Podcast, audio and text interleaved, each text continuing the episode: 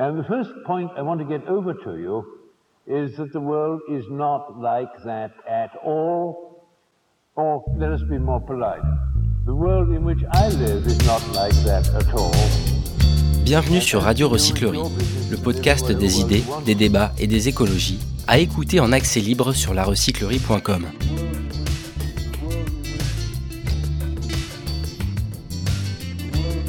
Enregistré en public à la recyclerie, cet épisode du podcast Où est le bon propose de mettre plus d'aliments crus dans nos assiettes.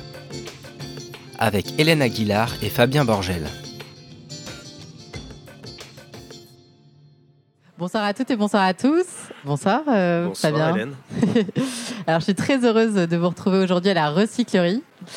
Aujourd'hui, c'est notre premier podcast en live euh, du week-end et on va parler euh, miam miam avec toi, euh, Ouais. Fabien. Parler de délices, mais pas n'importe lesquels. Donc, toi, tu es cuisinier. Peut-être que certains d'entre vous ont déjà goûté les petits délices de ton épicerie là sur ton stand euh, pendant le marché. Si c'est pas encore le cas, bah, je vous le recommande. Euh, Venez nous voir. Ouais, venez le voir. Et ce que je recommande le plus, c'est euh, de réserver une table dans ton restaurant, 42 degrés, 109 rue du Faubourg Poissonnière, dans le 9e. Toi, tu as ouvert en 2013 avec euh, ton associé et euh, vous étiez le premier restaurant bio, végétal et crudivore de Paris à l'époque. C'est exact.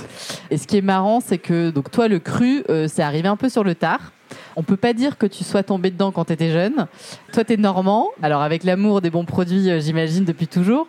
Mais tu avais quand même euh, toujours axé ta cuisine sur le légume. Et puis, c'est euh, quand même, euh, après une quinzaine d'années dans la cuisine traditionnelle, que euh, tu t'es dit euh, que tu as croisé la route du cru. Et là, euh, c'est un coup de foudre, peut-être, tu vas nous raconter. Et tu es passé au-dessus de toutes ces idées reçues, des caricatures aussi un peu qu'on peut avoir euh, sur ce, sur ce mode d'alimentation un peu alternatif, parfois moqué, mais comme beaucoup de choses un peu qu'on connaît pas finalement. Et tu t'es embarqué, euh, le cœur ouvert, euh, dans ce chemin de traverse inédit et très alternatif. Quand même, parce que la cuisine crudivore en 2013, euh, c'était pas un truc qui était très très connu. Alors, je précise dans cette conversation qu'on va pas parler du crudivorisme d'un point de vue euh, des bienfaits, euh, alicaments, etc. Toi, t'es pas naturopathe, euh, moi non plus. Donc, on va plutôt l'aborder sous l'angle du goût, parce que ça, c'est ce qu'on connaît un peu tous et ce qu'on aime, c'est ça. Sur ces chocs un peu gustatifs qu'on est de plus en plus à avoir, en fait, en goûtant euh, cette cuisine, ces recettes délicieuses, sans four ni plaque. Alors, sur Où est le bon, on a déjà parlé de raw food avec euh, Marie-Sophie L. Et avec toi, j'ai envie qu'on continue en fait à explorer ce nouveau champ des possibles euh, incroyable qui s'offre aux cuisiniers d'aujourd'hui avec cette posture un peu radicale de ne rien cuire au-dessus de 42 degrés. Et euh, du coup, d'explorer aussi, nous, grand public, cette nouvelle façon de, de- de manger finalement, de préparer euh, des plats parce que euh, contre toute attente, eh ben, c'est euh, délicieux. Je dis contre toute attente parce que franchement, euh, c'est pas, voilà, c'est pas forcément un truc qu'on, qu'on- voilà, quand tu, on dit qu'on va manger cru, on a l'impression qu'on va manger des salades et des, des carottes, tu vois. Mais c'est pas tout à fait ça. Pour débuter cette conversation, Fabien, est-ce que tu peux nous dire comment tu passes de quasiment 10 ans à, à barouder un peu partout dans le monde, euh, curieux de tout goûter, tu es devenu aussi cuisinier dans des grands restaurants, mais en cuisine traditionnelle, à justement chef de 42 degrés Alors c'est une euh, c'est une bonne question. Donc c'est un, un parcours euh, un parcours peut-être un peu atypique, mais c'était surtout un voulu de vouloir euh, un jour avoir un restaurant euh, à moi et un, mais un restaurant qui ne ressemblait pas à d'autres restaurants. Euh, donc un restaurant à concept c'était sûr.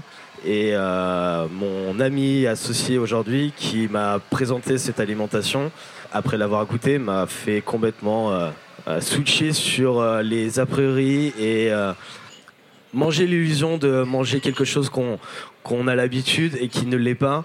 J'ai trouvé ça assez surprenant. Et en fait, derrière, il y a les goûts aussi qui arrivent et les goûts sont complètement différents et beaucoup plus prononcés. Et grâce, grâce à ça, moi, je trouve qu'on qu'on s'éclate gustativement et on retrouve des textures qu'on a tendance un peu à oublier. Je sais pas si ça vous parle un peu. Après, je vous invite à goûter aussi, c'est pas mal. Et donc ça, ça a été mon, euh, premier coup de cœur. Et ensuite, derrière, c'est euh, les différentes techniques qu'on a tendance pas à oublier, mais à laisser de côté ou euh, à changer, à transformer trop rapidement. Et là, on a pour la finalité de cette cuisine, euh, reprendre un peu certaines techniques oubliées, reprendre euh, des recettes où on part du produit brut jusqu'à la fin, le travailler jusqu'à la fin. Et c'est ça que, euh, c'est ça que j'aime. Et, et en fait, Qu'est-ce que toi tu goûtes qui te convainc de ça? Qu'est-ce qui te fait goûter là ton copain quand il vient, qui te dit regarde Fabien, goûte ça, tu vas peut-être aimer. Tout simplement, boulettes de noix, sauce tomate, spaghetti de courgettes. C'est pas comme ça qu'on me l'a vendu, on m'a rien dit du tout. J'ai regardé, j'ai fait Ah, mais c'est des spaghettis avec une sauce tomate et des boulettes de viande. Ben non, c'est pas des boulettes de viande, c'est pas cuit, c'est une sauce tomate pas cuite, c'est des boulettes de noix déshydratées et les, euh, les pâtes, c'était donc des spaghettis de courgettes. Alors aujourd'hui, c'est peut-être un peu commun, mais moi, il y a 12 ans, clairement, j'avais jamais vu de ma vie. Et euh, quand c'est épluché, enfin, quand c'est un peu mariné, cuit donc juste avec l'huile et, et le sel, clairement, il y a un coup de bluff, euh, il y a un trompe-œil qui est quand même assez incroyable. Et euh, ouais, bah moi, ça m'a ça convaincu, quoi, Ouais. clairement. Non, mais parce qu'en fait, tu avais quand même ce, background de cuisinier depuis toujours, avec des, donc, des techniques complètement radicalement différentes. Et là, tu vois le, à ce moment-là, tu vois le potentiel de ce, que, de ce qui peut être fait. Tu vois qu'en fait, euh, c'est un, un espèce de champ des possibles incroyable et que tu vas t'éclater si tu explores un peu ça. Comment tu. Alors, parce que tu aurais pu te dire juste, bah, je vais pour chez moi, je vais faire ça, mais tu vois, je reste cuisinier, euh, tu vois, normal. J'aurais pu, mais non, clairement, j'ai fait attends. Ouais, on, euh, essayons. Et la question m'est souvent, souvent a été posée, mais est-ce que au final tu tournes pas en rond? Est-ce que euh, tu te mets pas des œillères? Enfin, tu, euh, ouais, tu vas pas te restreindre en tu fait. restreindre, voilà. Tu vas pas te restreindre dans cette cuisine. Bah, au début, j'avais un peu peur en me disant ah, mais c'est vrai que si on cuit pas, on va pas pouvoir faire ça ou ça ou ça. Et au fur et à mesure du temps, au fur au fil des années, et même encore maintenant, je découvre encore toujours des choses. Et, euh, et au final, tu te rends compte que non, il y a plein de possibilités qui s'ouvrent, qui s'ouvrent à toi, quoi. Ouais. Il y a, il y a des, euh, ouais, y a plein de choses et des, des, lé- des légumes, des oléagineux, des, euh, des graines. euh, Enfin, tout fait en sorte que selon comment elles sont travaillées ou mixées ou euh, incorporées, On a un euh, truc On différent. a un truc différent, ouais. Ouais. Clairement, ouais. Et du coup, qu'est-ce qui aussi, peut-être à ce moment-là, euh, te, te lassait un peu dans cette cuisine traditionnelle à l'époque, tu vois? Est-ce qu'il y avait un truc de, pas forcément de facilité, mais tu vois, de toujours euh, aussi peut-être euh, avoir des, des process où on doit re- reproduire toujours la même chose, ou tu vois, avoir des, euh, des, des choses aussi qui sont facilitées avec, euh, bah, je sais pas moi, des, des poudres qui remplacent des. Enfin, tu vois, ce genre Ah, de je choses. vois ce que c'est. Ok, d'accord. Alors, c'est c'est pas vraiment. J'ai jamais été trop lassé, mais par contre, de redécouvrir, euh, de retravailler le- un produit brut de A à Z, donc du type les pâtes, truc à la con, hein, faire, faire ses propres pâtes, j'ai trouvé ça. Enfin, moi, je suis retourné en enfance. Tu te dis, euh, attends, mais là, tu, tu, tu prends différentes poudres qui n'est pas juste de la farine de blé, tu te fais tes différentes farines, enfin, différentes poudres de, ou de graines, et tu les mixes et tu. Enfin. T'arrives à quelque chose, quoi. Ouais. Et c'est- ça qui devient intéressant. Alors après, il faut faire attention parce que les goûts peuvent être un peu trop prononcés, un peu trop forts. Ou, euh, mais tout ça, à force, au bout de 10 ans, je crois qu'on arrive à des choses quand même sympas. Ouais, tu commences aussi un on, peu. commence à être, on commence à toucher un peu. euh, un peu ta vie. hein. Mais alors, du coup, comment tu te formes en fait euh, à être euh, comme ça chef crudivore? Enfin, cuisinier crudivore. Je sais que t'aimes pas qu'on parle de chef. Donc en autodidacte en fait. Oui, dans un sens, ouais, dans un sens, on peut, ouais, on peut le dire. Dans, dans cette, euh, dans cette cuisine, ouais, je suis un autodidacte. Euh, après, j'ai fait des belles rencontres. Des, euh, déjà, mon associé, mon ami, qui m'a appris énormément de choses sur euh, le, le véganisme, le crudivorisme. Et après, les personnes avec qui, qui j'ai travaillé, les personnes que j'ai embauchées en tant que salarié, qui m'ont, voilà, c'est, ça a été un échange de tous les jours. C'est-à-dire que moi, je leur ai appris bah, les techniques, on va dire, de base d'une cuisine traditionnelle, mais remise sur un restaurant à concept. Et eux m'ont appris, bah voilà, la lactofermentation, la déshydratation, les, euh, les différents, euh, enfin différents process que je ne connaissais pas à cette époque-là. Et est-ce que tu peux nous donner un peu des exemples de délices comme ça, euh, de, de- ou alors de légumes un peu sous-estimés et que toi t'as redécouvert en cuisinant cru? Ok, le chou de Bruxelles. Qui aime le chou de Bruxelles? Ouais. Ok. Ah, il y a quand même pas mal de- quand même. Il y a au moins deux mains levées sur euh, 150. C'est pas mal. Alors le chou de Bruxelles, faut savoir qu'on a tous ces, ce souvenir d'enfance à la cantine, le chou de Bruxelles trop cuit, gris marronasse, qu'on t'obligeait à manger. Et ben je l'ai aussi vécu, hein, et j'ai aussi dit moi le chou de Bruxelles plus jamais de ma vie. Et ben le chou de Bruxelles cru, je l'ai re- enfin j'ai découvert en fait, euh, j'ai clairement c'est même pas redécouvert, c'est j'ai découvert en cru un légume mais qui est tellement bon, qui est tellement frais, qui est tellement qui est enfin c'est- presque sensuel quoi. Il est, il est délicat, il est, faut juste la- l'assaisonner avec un peu d'huile, une petite huile de noisette avec une petite fleur de sel. Demande pas plus. Et c'est exceptionnel. Vraiment, il n'y a rien besoin de plus. Voilà. et, après comment? Parce que donc t'as ces légumes euh, comme ça, euh, tu vois les uns que tu découvres, mais est-ce que les assemblages aussi de goût cru tu vois, les assemblages cuits, est-ce qu'en fait ils fonctionnent aussi crus ou est-ce que du coup, euh, pareil, on repart à zéro et il faut réexplorer euh, un peu tout ce que tu avais appris entre guillemets et il y a des choses qui marchent pas et d'autres au contraire qui Non, marchent. En fait, je me suis énormément rendu compte qu'il y a énormément de légumes qui fonctionnent en sucré. C'est-à-dire qu'on n'expecte pas en fait euh, certains, certains légumes quand on les cuit en fait ils perdent en saveur donc on, on perd en fait le goût réel de ce, de ce légume. Et en fait de le manger en cru tu te rends compte bah, qu'ils sont sucrés naturellement. Je pense à la betterave, ok il y a ce goût terreux certes, mais mélangé avec du cacao, le goût terreux part. Euh, le topinambour, tu rajoutes euh, un peu de vanille, mais euh, tu- le, le combo fonctionne super bien quoi. Et tu le manges comment là en topinambour en, en- Tu fais des Est-ce que tu fais des desserts avec des légumes? Ouais, ça fait longtemps que je n'ai pas fait, mais oui, oui, ça m'arrive. Ouais, là, je- oui, si. Donc, Petit, ma- petit marron, quatre épices, euh, avec un peu d'orange, magnifique. Moi, ça, c'est un peu connu quand même. C'est un peu trop simple. Mais euh, Bah bon, tout le monde ne connaît pas, mais euh, des, Ouais. des crédits marins connaissent bien, ok. Et est-ce qu'aussi, euh, parce que tes instruments finalement, donc tu utilises ni four ni plaque, c'est quoi C'est des mixeurs? En fait, est-ce qu'ils ont aussi cette fonction de cuire même si ça cuit pas? Mais est-ce que le fait de tourner, ça, ah, ça donne des textures, ça, ça te permet de un peu, je sais pas. Alors, en fait, oui. Qu'est-ce que euh, ça fait sur alors, les aliments, tu vois? Parce qu'il y a un peu de chaud quand même, ça tourne vite, non? C'est exact, ça tourne entre 1400 et 1600 watts. Euh, 1500 tours euh, minutes, je sais plus quoi là, mais c'est assez puissant. Et, euh, et en fait, je le dis assez souvent quand, je- enfin sur mes recettes, a quelquefois il y a écrit 2 à 3 minutes de blindage. Et c'est vraiment 2 à 3 minutes, voire 4-5 minutes euh, sur quelques recettes. Pourquoi? Parce que en fait, une épice pour, euh, je vais prendre l'exemple d'un- d'une épice. Une Oui, épice Parce que les épices, elles explosent. Tu les fais exploser, c'est ça? C'est ça. Une épice pour avoir un goût, il faut euh, la cuire, faut euh, la, la faire revenir. Et euh, cette action en fait de chaud permet d'éclater en fait l'épice. Bah en fait en cru, ce qui se passe, c'est qu'on utilise donc le blender principalement, et avec ce blender, bah, on va le faire tourner à haute vitesse, donc on va le faire chauffer par l'inertie en fait de la lame, et donc on va faire éclater l'épice. Mais il faut quand même laisser un peu tourner, c'est-à-dire que ça va pas se passer en une seconde, en une minute. Il faut bien laisser en fait tourner son blender avec ses épices à l'intérieur et d'avoir les mêmes saveurs qu'on pourrait avoir en cuit. Sauf que la différence, on n'aura pas dépassé, donc 42 degrés. voilà. Et comment on sait qu'on sait que c'est que, que c'est 42 degrés Alors, La main sur le bol du blender. Nous sommes à 37, ok, on le sait à peu près tous. Notre main, donc, on a cette sensibilité de la chaleur. Vous posez votre main sur le bol à blender et vous allez sentir naturellement en fait la température monter. Donc naturellement, vous allez savoir en fait à quelle température est votre préparation. Quand c'est trop chaud, quand tu peux plus tenir le. Alors, tu- c'est t'a- que- t'a- t'attends pas que ce soit trop chaud. Non, non, mais évidemment, mais C'est 42 dès que tu degrés. sens la chaleur monter Ok.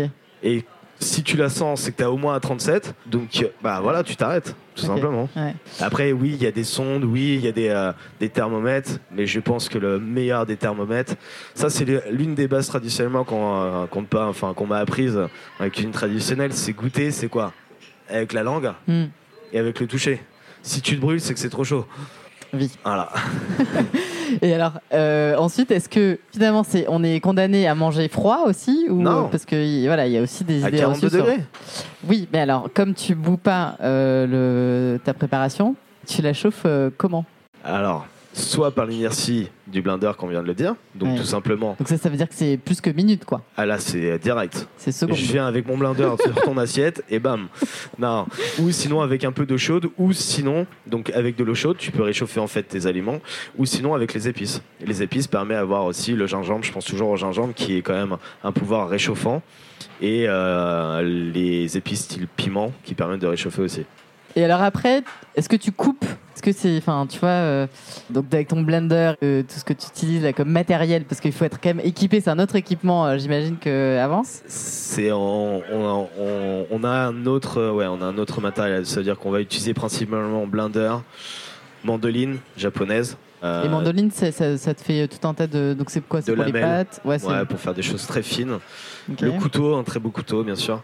Et derrière, euh, donc un robot ménager. Donc, tout le monde connaît un peu les robots ménagers avec la lame en S. Et derrière, vous avez différentes euh, lames qui vous permettent de faire euh, euh, des carottes râpées, par exemple. Waouh. Et sinon, un déshydrateur. Voilà, ça va être euh, principalement ça qu'on utilisera, quoi. Alors un déshydrateur, tu peux nous expliquer? Déshydrateur, donc petit four. Euh, qui remplace très bien les micro-ondes et donc ce déshydrateur permet d'assécher, d'enlever l'humidité en fait de- des aliments. C'est-à-dire qu'on peut partir de quelque chose de mou, type pain, steak, enfin des, euh, des choses assez molles. Ça veut dire qu'on on va déshydrater sur les extrémités et à cœur on sera moelleux. Et on peut aller jusqu'à la chips. Donc euh, imaginez une chips que vous avez frit, et ben nous on va pas frire, on va déshydrater et de cette déshydratation on va enlever toute l'humidité. Et donc ça permet d'avoir donc cette différente texture. Et est-ce que, euh, parce que en fait, du coup, dans ta cuisine, tu utilises beaucoup de graines, enfin d'oléagineux, etc. Ouais. Euh, est-ce que tu les actives? Est-ce que, enfin, comment est-ce que tu les travailles? Est-ce que tu les baignes dans l'eau avant? Parce qu'il y a toutes des, voilà, il y a des gens qui nous disent ah mais il faut. Est-ce que tu cuisinerais pas toi par hasard? Non mais je, bah, Non, mais je, tu je- as un peu je- de connaissance quand même. bah, parce que je, tu vois, je t'interviewe, donc je, quand même, je me documente un petit peu, parce que vraiment ça m'intéresse et je vois qu'il y a beaucoup de gens qui me disent, mais finalement on sait pas, on, on se prive, tu vois, quand on mange des, des, des amandes, des noix, enfin tu vois tout ce qu'on a l'habitude de faire, d'une puissance de ces aliments-là, parce qu'en fait on les mange sans les activer entre guillemets. Ouais. Qu'est-ce que ça veut dire Qu'est-ce que ça veut dire activer? Ouais. Donc l'activation, c'est quoi? C'est mettre, de faire en fait un trempage dans l'eau. Ok, donc l'eau filtrée, ça serait le top, faut le savoir. Donc on, va en revenir, on va revenir sur l'eau après. Ouais, génial, ça, ça me plaît ça. Donc mettre dans de l'eau en fait ces oléagineux et les laisser pendant une nuit au frigo, les faire donc ce qu'on appelle activer, donc c'est de la pré-germination. Donc qu'est-ce qui va se passer? La noix va, va absorber en fait l'eau et va commencer à sortir un petit, euh, je connais jamais le nom là, un petit zigouki, comme c'est comme ça que je l'appelle moi. Et en fait, cette pré-germination permet d'enlever l'acide phytique qui est en fait indigeste à la consommation. Il faut savoir qu'à grosse quantité, on peut avoir des ballonnements. Donc on va pas garder l'eau, l'eau de trempage, on la jette bien sûr, on rince ces oléagineux et derrière on peut donc travailler, euh, travailler ces noix. Question technique, en pour un cuisinier, c'est génial. Pourquoi? Parce que on a ramolli en fait la chair, donc c'est beaucoup plus facile à travailler. Mais est-ce que du coup, ça donne pas un peu moins envie? Enfin, parce que ce genre de, en tout cas, quand on les mange, enfin, pour quand tu les cuisines dans une préparation, c'est un avantage. Mais les manger comme ça, tu vois, en apéritif ou comme ça pour grignoter.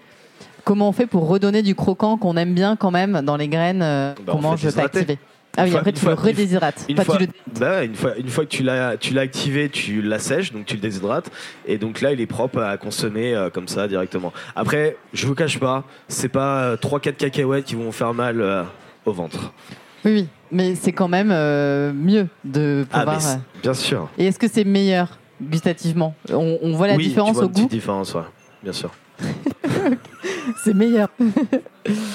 Euh, Est-ce qu'il y a des choses qui se cuisinent pas crues? As des, des trucs vraiment, euh, tu dis euh, là non. On va dire l'aubergine, on évite, pourtant moi j'en fais. Donc après je vais te dire des choses où à la base on fait pas, mais moi Mais je fais tu quand même. Je fais quand même dans le sens où après il faut comprendre pourquoi, pourquoi à la base on peut pas. C'est-à-dire que si tu manges une aubergine crue comme ça, tac, c'est pas bon. Ok, tu peux t'intoxiquer. Par contre, si tu l'as fait dégorger et que tu l'as fait mariner proprement, au bout de quelques temps, elle est consommable. Après, je, comme pour le champignon, je le dis à chaque fois, tu vas pas te taper 300 grammes de champignons. Hmm. Hein, ça a jamais été, bon, à part les champignons de culture ou encore tu peux te permettre, mais dès qu'on part sur des. euh, J'ai des gens, quand je fais un tartare de, de girolles, ils me le font, je le veux en plat.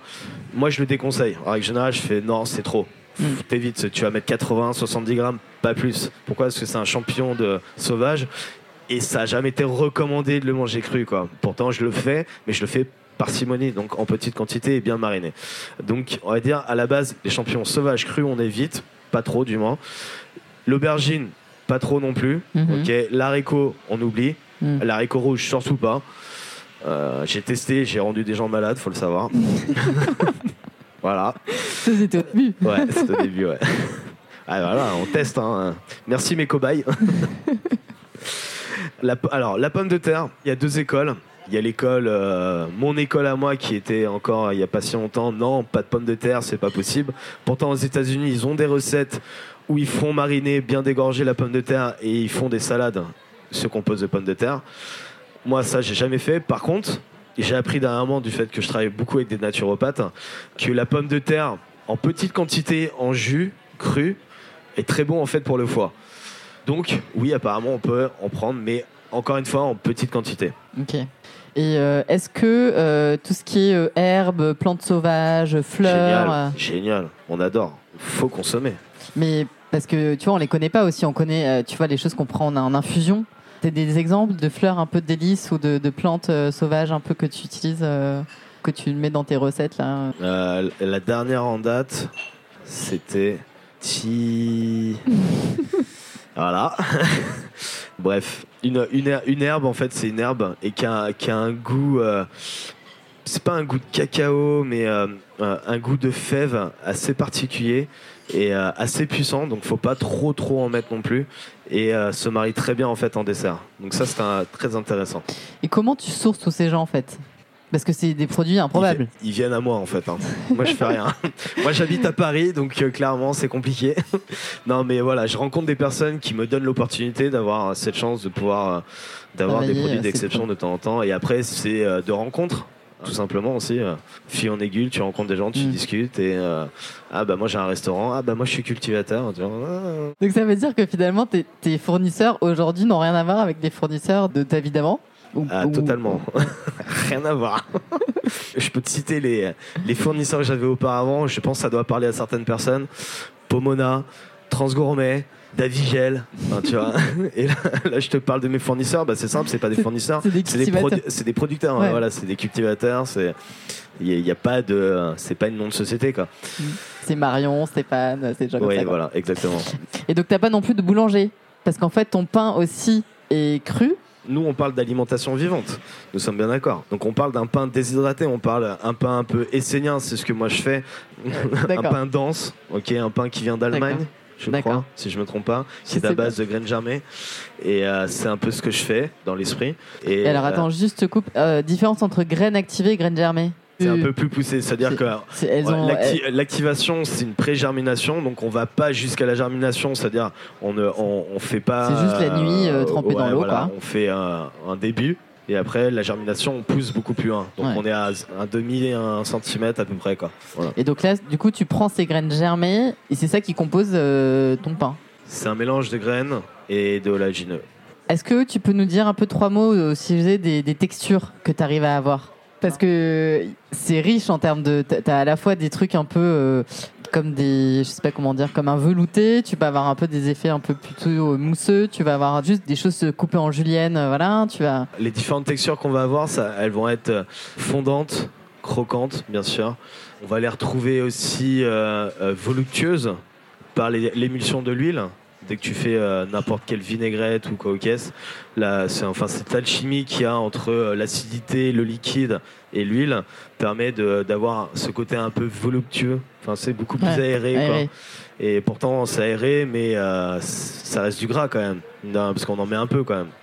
Donc c'est assez, assez improbable et intéressant quoi. Et pareil avec les huiles. euh, Est-ce que du coup il y a des huiles parce que du coup c'est cru donc il y a des huiles qui sont plus ou moins euh, fortes aussi?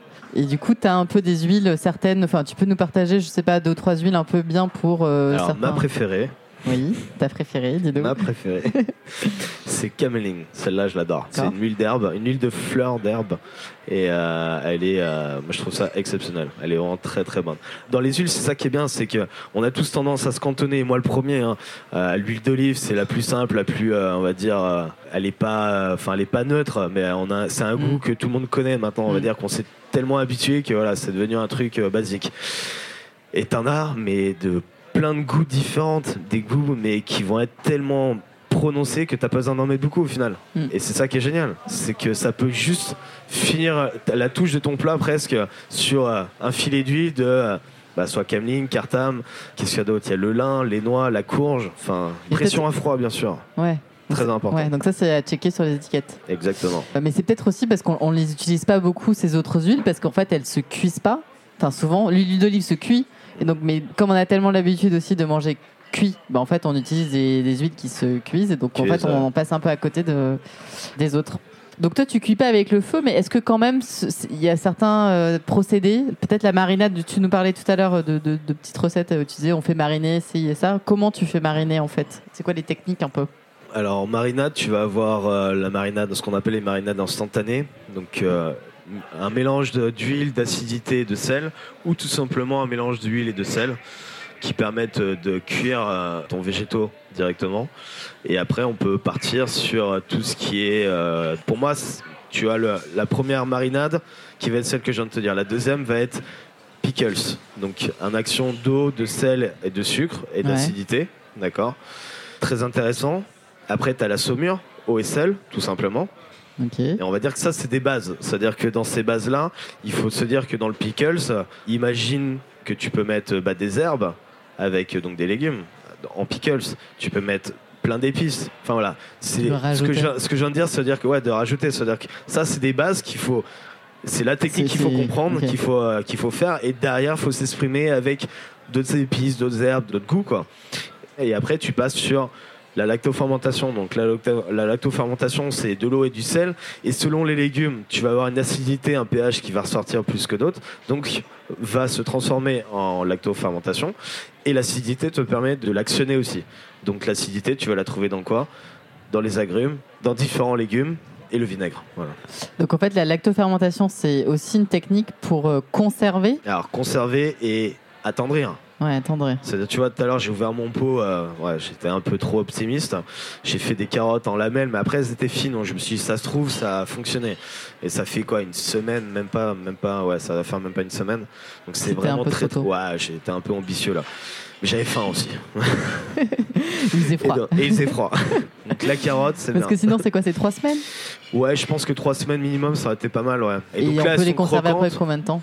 Ah, une semaine, je dirais. Attends, on, Ouais. on attend trois semaines et après, quand on l'ouvre, c'est une se- semaine. Ouais, enfin, Mais bah, si après, on je suis l'ouvre pas pas, ton enfin le boc, Ah, après, tu peux laisser. Après, le truc qui va se passer, c'est toujours pareil. C'est plus tu vas laisser.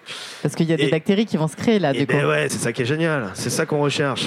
Oui, mais c'est des bonnes bactéries. Bien sûr. bien oui, sûr. mais est-ce que quand on laisse si tu trop, fais trop, bien le procédé correctement, ouais, c'est parce que toujours pareil. Tu vois, quand on parle de lactofermentation, on a un peu l'impression que c'est un truc euh, un peu dégueu. Enfin, un truc, euh, ah oui, c'est un peu un truc qui a croupi quoi.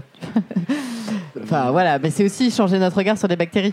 Mais oui, parce que euh, du fait de tout ce qui s'est passé là dernièrement, plus personne veut manger la cacahuète qui a traîné sur la table parce qu'on a peur de qu'ils ne savent pas laver les mains, qu'ils soient malades, que ceci, cela. Oui, c'est vrai, faut faire attention, bien sûr. Maintenant, alors j'estime que les bactéries sont importantes pour notre corps. Maintenant, il y a des virus qui traînent, faut faire aussi attention. Mais il faut pas devenir non plus parano et vouloir se protéger. Au final, je pense qu'on se protège pas, bien au contraire, on Ouais. s'affaiblit. Et il faut aussi Il faut être se nourrir. Ouais, il faut se nourrir de tout ce qui se passe. Et donc, c'est pas parce que j'ai mis un pot. Oui, c'est sûr, il y a trois ou quatre personnes auparavant qui ont mis leurs doigts dedans. J'a- J'avoue, c'est vrai, c'est pas très très bien, c'est pas très hygiénique. Mais dans un sens, euh, c'est pas grave, c'est comme ça que ça se passe. C'est comme ça qu'on a vécu pendant des milliards d'années et on continuera à vivre comme ça, j'espère. Donc, Et euh, je sais plus là, ça me fait penser à, à des études. Je crois que c'est, mais c'est un truc très sérieux de chercheurs qui ont cherché, si tu veux, quel est euh, le, tu vois, nos couverts, le matériau qui est le plus adapté finalement et qui est le, le mieux pour l'être humain pour euh, la jonction entre l'aliment, ce qu'on met dans, enfin, tu vois, le fait de le mettre dans la bouche. Donc, est-ce que c'est une cuillère en bois, en métal, en Ouais. verre, machin? Et bah, la réponse, c'est les doigts. Donc, euh, bon, voilà, tu vois, c'est aussi. Mais c'est intéressant parce que finalement c'est mieux conservé. Enfin la lactofermentation, une fois qu'on a passé un peu le cap de euh, c'est un peu dégueu machin et qu'on prend le temps parce qu'il faut quand même prendre le temps de le faire. non plus seulement- tu prends le temps, mieux ça sera. hein. Faut le savoir. Faut laisser. hein. Voilà. Faut oublier, même, quelquefois. voilà, mais aussi on conserve en fait mieux les vitamines. Totalement. Ok. Et puis, parce qu'en fait, l'alternative que ça apporte, c'est. euh, parce que sinon, l'autre façon de conserver, c'est la stérilisation.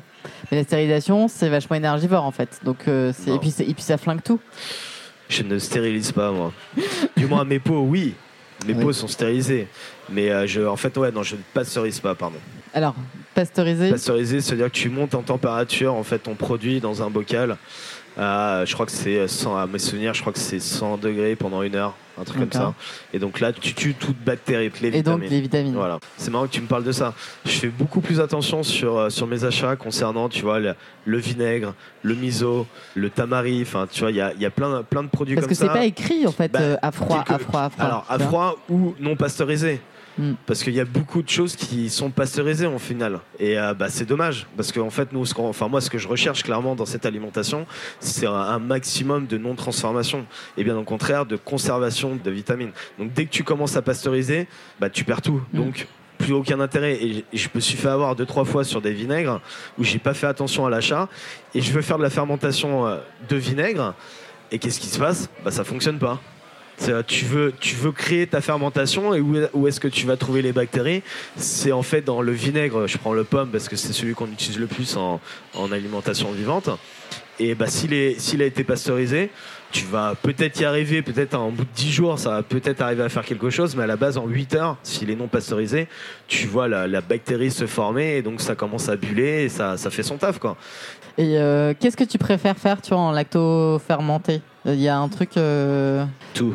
Je suis en pleine découverte encore. hein. J'ai sorti des salsifis d'il y a un an. Ma, ma, ma, ma, Donc, ma, tu avais entier. lacto-fermenté Ouais, il y a un an entier, voilà. Tu vois, juste nettoyer, euh, nan, et ils sont fondants, plus croquants. Et c'est ça que je recherche aussi, tu vois. C'est de C'est que ça- pouvoir La arriver texture est. attendrir et arriver à. Je veux pas de la purée parce que je me suis fait avoir deux trois fois avec de la carotte ou de la patate douce où au final c'est tu prends le truc euh, c'est euh, bah, c'est de la purée quoi. Donc là c'est intéressant, tu fais des jus avec ça, tu retravailles encore le produit différemment.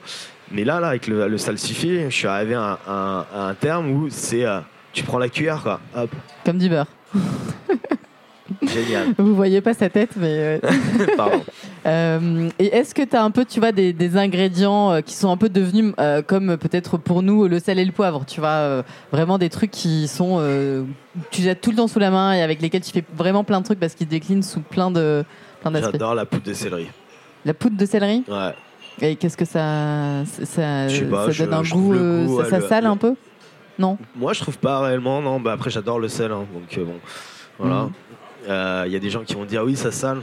Moi, je trouve pas. Je trouve que c'est le goût du céleri qui ressort énormément. Les poivres, tous les différents poivres. Il y a tellement de poivres avec des goûts tellement différents. Et est-ce que tu penses aussi qu'il y a des techniques, qu'il y a du cru, qui- enfin que tu que vous utilisez aujourd'hui dans la cuisine, qui peuvent inspirer la cuisine traditionnelle? Bah, la déshydratation déjà. Euh, Commence à rentrer un ah, peu mais plus, totalement, ouais. ça fait au moins 5-6 ans maintenant.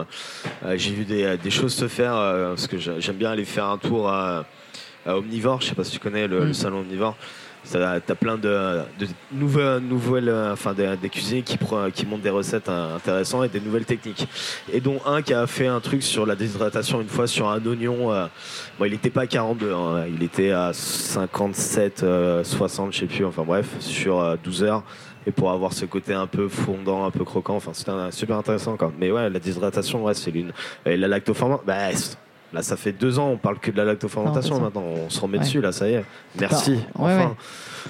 Oui, après, on parle que de ça, enfin, tu vois, parce que toi aussi, tu es dans, t'es dans ce- cet écosystème et que voilà, mais il y a beaucoup, beaucoup, beaucoup de gens, et encore, on le voit là sur le marché, tu vois, qui découvre. qui découvrent. Oui, bah vraiment, oui, bien vraiment. sûr, ouais, moi, je suis Et dans ma parfois, on a, on a un bien peu l'impression que Oui. tout le monde est comme nous, mais en fait, euh, pas, pas, pas encore tout à fait. Et pareil, moi, ce qui m'avait marqué, c'est esthétiquement, tu vois, tes assiettes sont hyper colorées.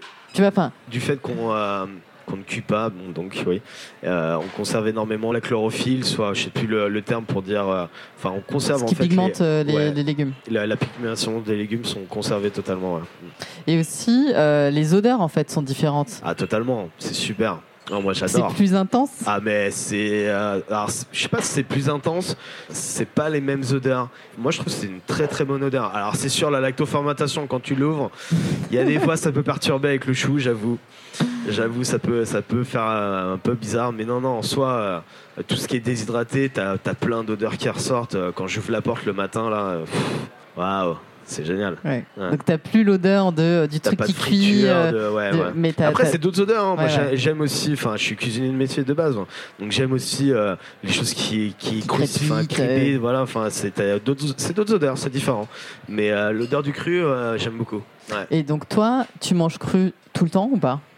C'est quoi C'est 70%, 60%, Ouais, allez, 50% euh, 60%, on va dire. Je mange le midi. Hmm. Quand je mange. Oui, Ouais, Après, voilà, je cuisine tous les jours, donc je suis tout le temps en train de. Je suis quelqu'un qui mange pas réellement. Je suis plutôt quelqu'un qui grignote énormément. C'est tout ce qu'il faut pas faire, je le sais. Mais voilà, c'est comme ça que je fonctionne. Et est-ce que c'est plus long de cuisiner cru? Ou Non. finalement, c'est plus court? Enfin, pour les gens qui aussi. Non, euh, c'est l'anticipation par contre. Après, tu peux. Il y a des gens, parce que euh, pour, les personnes qui veulent euh, euh, changer leur, alimentation, il y a, il y, a, il y a des personnes qui sont intéressées à comment on pourrait manger tous les jours cru mais facilement. Et, ça, c'est intéressant parce qu'en final, tu te rends compte que les gens ils te disent Ah, mais on tourne autour, on fait toujours la même chose, des carottes râpées, des carottes râpées, des carottes râpées. Mais on adore les carottes, c'est génial. Mais tu peux aussi te faire tes carottes avec bah, différentes vinaigrettes avec euh, bah, différentes. euh, tu peux l'agrémenter de euh, d'un crunola, tu vois, de noix déshydratées. Et le, le but en fait, c'est de comprendre, c'est de de changer en fait à chaque fois un peu sa vinaigrette, son condiment en plus. Ça Huile, change après vraiment le son goût, huile. Ben, ça change tout au final. Ça, Mm. tu, tu peux avoir mangé le, Le, même aliment, mais, pas assaisonné pareil. voilà, c'est ouais. ça. Et, euh, et c'est ça qu'il faut essayer de comprendre, c'est avoir cette, euh, ce déclic de se dire, je vais changer mon huile, et je vais changer ma vinaigrette, et je vais changer en fait euh, les condiments que euh, j'utilise habituellement, et ça permet de, euh, en une semaine, manger différemment tout le temps. Quoi. Mm. Euh, J'aimerais qu'on parle un petit peu de l'eau, de l'eau euh, osmosée, de l'eau euh, dynamique, de L'eau. de boisson. Euh, Voilà. Comment est-ce qu'aujourd'hui, toi, tu. Parce que c'est important finalement. Enfin, on est, déjà composé euh, de 90% d'eau. Euh, et l'eau qu'on boit, elle n'est pas toujours minéralisée comme. Enfin, peut-être son potentiel est un peu réduit parfois. Comment toi tu fais?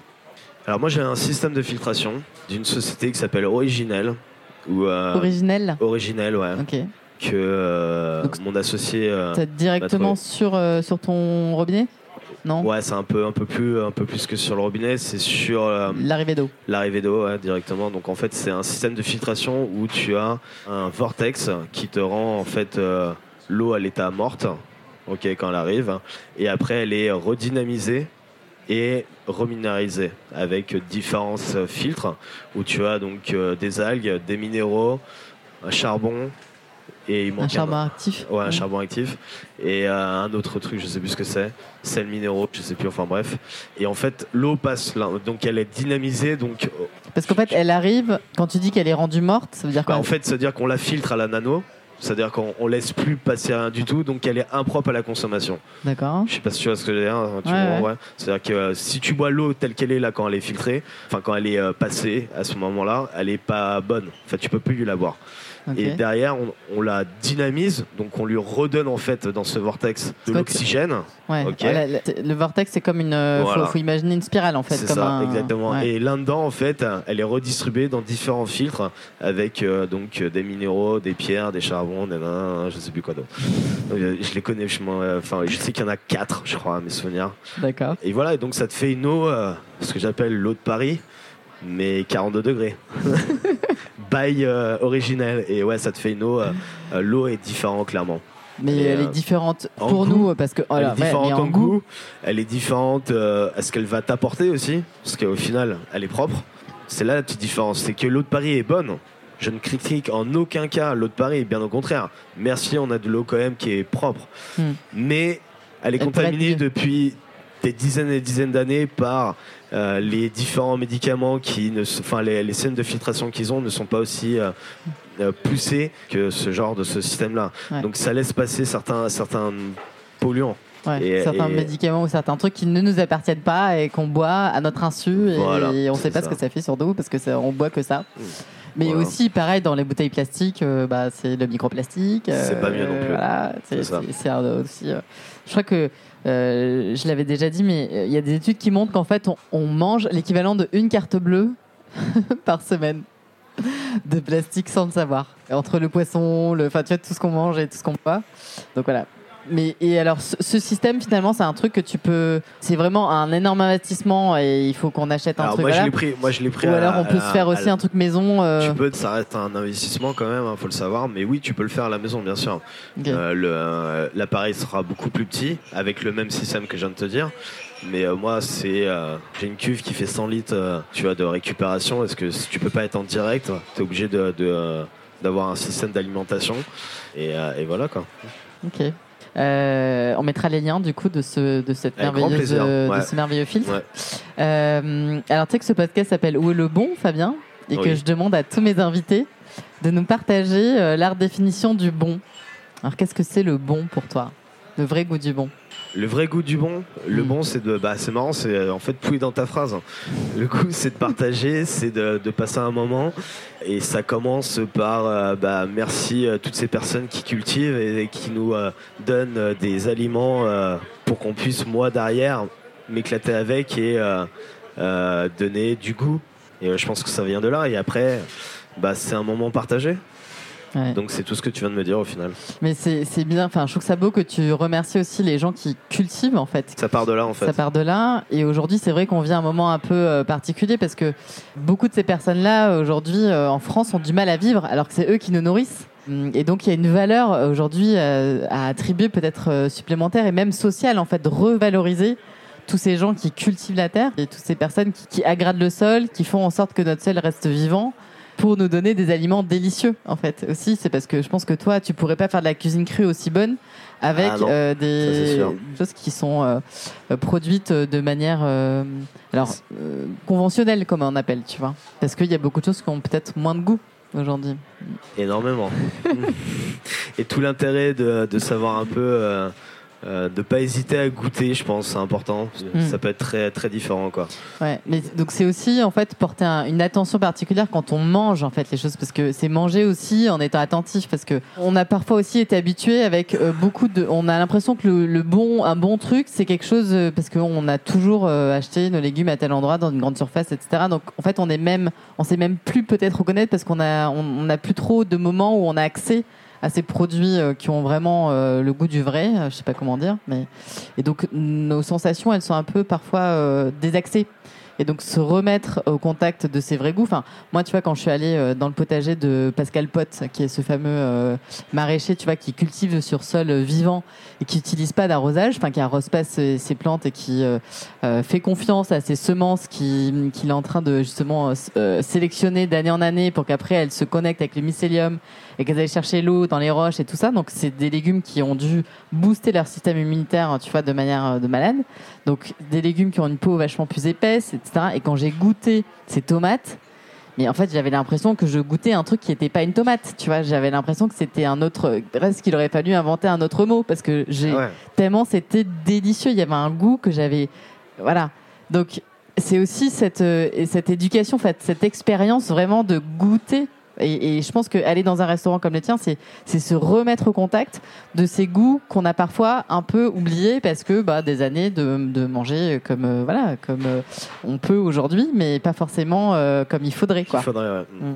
C'est exact. Est-ce que euh, Fabien, tu aurais un message à faire passer, tu vois, au- peut-être alors déjà aux jeunes cuisiniers. Tu as plus de 15 ans d'expérience, tu vois des gens qui se lancent aujourd'hui dans la cuisine. Qu'est-ce que tu peux témoigner au niveau de la cuisine et comment leur susciter un peu cet intérêt de s'intéresser à ces techniques-là euh, si, euh, si dans leur formation, par égard, tu vois, ils n'avaient pas eu de cours de cuisine?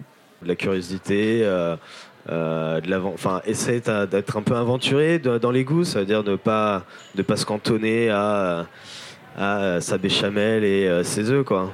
Tu vois, essayer de voir euh, peut-être euh, qu'on peut euh, faire des alternatives différentes et euh, bah, de goûter tout simplement euh, brut euh, un aliment euh, peut devenir intéressant. Mm. Et derrière, ok, peut-être le cuire, mais peut-être euh, pas au final. Tu formes, toi, ou pas? Tu donnes des cours? Mais Est-ce que tu Oui, accueilles des chefs ouais, ou J'imagine que tu es en stage des gens, etc. Mais tu donnes des. On peut, je venir. Fais, euh, je fais des ateliers tu pour des particuliers. Je fais des ateliers aussi pour des reconversions. Euh, voilà, je, ouais, je fais pas mal de choses. Euh, Est-ce que tu peux nous dire deux mots de ton épicerie que tu viens de lancer? L'épicerie 42 degrés Ah à oui. Paris. Qu'est-ce que je peux dire? Bah, hum, venez découvrir. Non, qu'est-ce que je peux dire? Bah voilà, on a développé une, une gamme d'épicerie qui euh, ne fait que commencer. J'espère qu'on va aller encore plus que ça. Donc c'est euh, toujours de la recherche et euh, des euh, nouveaux, euh, enfin de nouvelles créations qui arrivent. Voilà, c'est situé au 17 rue Maubeuge. C'est ouvert, euh, on espère, tous les jours, de 9h à 17h. Et euh, vous tu pouvez manger des- des petits et exemples? Faire. Alors là, on est en pleine saison dans le chou, donc on a du chouquel. Donc on a deux sortes de chouquel déshydratés, donc en chips. Euh, on propose des crackers, on propose euh, du pain qu'on a parlé tout à l'heure, un peu saignant dans l'esprit. Euh, on arrive dans la saison du faux gras. Génial, Noël. Le faux gras pour Noël. on adore. Donc voilà, Et donc là, le faux gras, c'est avec donc des. Des oléagineux et des graines. Mm. Tout ça agrémenté d'un bon gras d'huile de coco et curcuma. Mm. Non mais c'est ça au final, non Euh, et donc ma dernière question, qu'est-ce qu'on peut se souhaiter, tu vois, collectivement dans nos cuisines, euh, peut-être à mettre en, à faire rentrer un peu plus bah, du cru quand on est un peu néophyte De l'alimentation vivante, ouais. de l'alimentation Ouais, vivante. je pense que c'est pas mal, ouais. Je pense que ça peut, euh, ça peut apporter pas mal de choses au quotidien. Et je conseillerais de se remettre à cuisiner ou cuisiner et de euh, partager euh, des plats faits avec amour.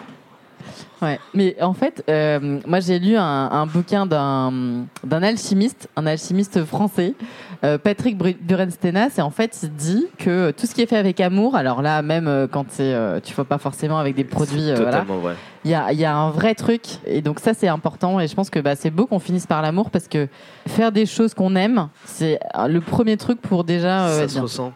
C'est au-delà de, de suivre une recette, c'est ce que tu vas apporter en fait euh, à ta. C'est le spiritus. Lui, il parle de spiritus. Ouais, c'est euh, ah j'en ai trop mis. Non, non, mais jamais trop en fait. C'est ce que tu Ouais, c'est ce que tu as envie de partager. voilà, ce que- c'est ça. et- Et donc, ouais, il a ce, ton que tu ce que tu apportes, ton attention et, et l'amour que tu mets dans tes gestes et dans, ton, euh, dans ta recette permet. euh, de nous régaler. Merci. bon, merci beaucoup, Fabien.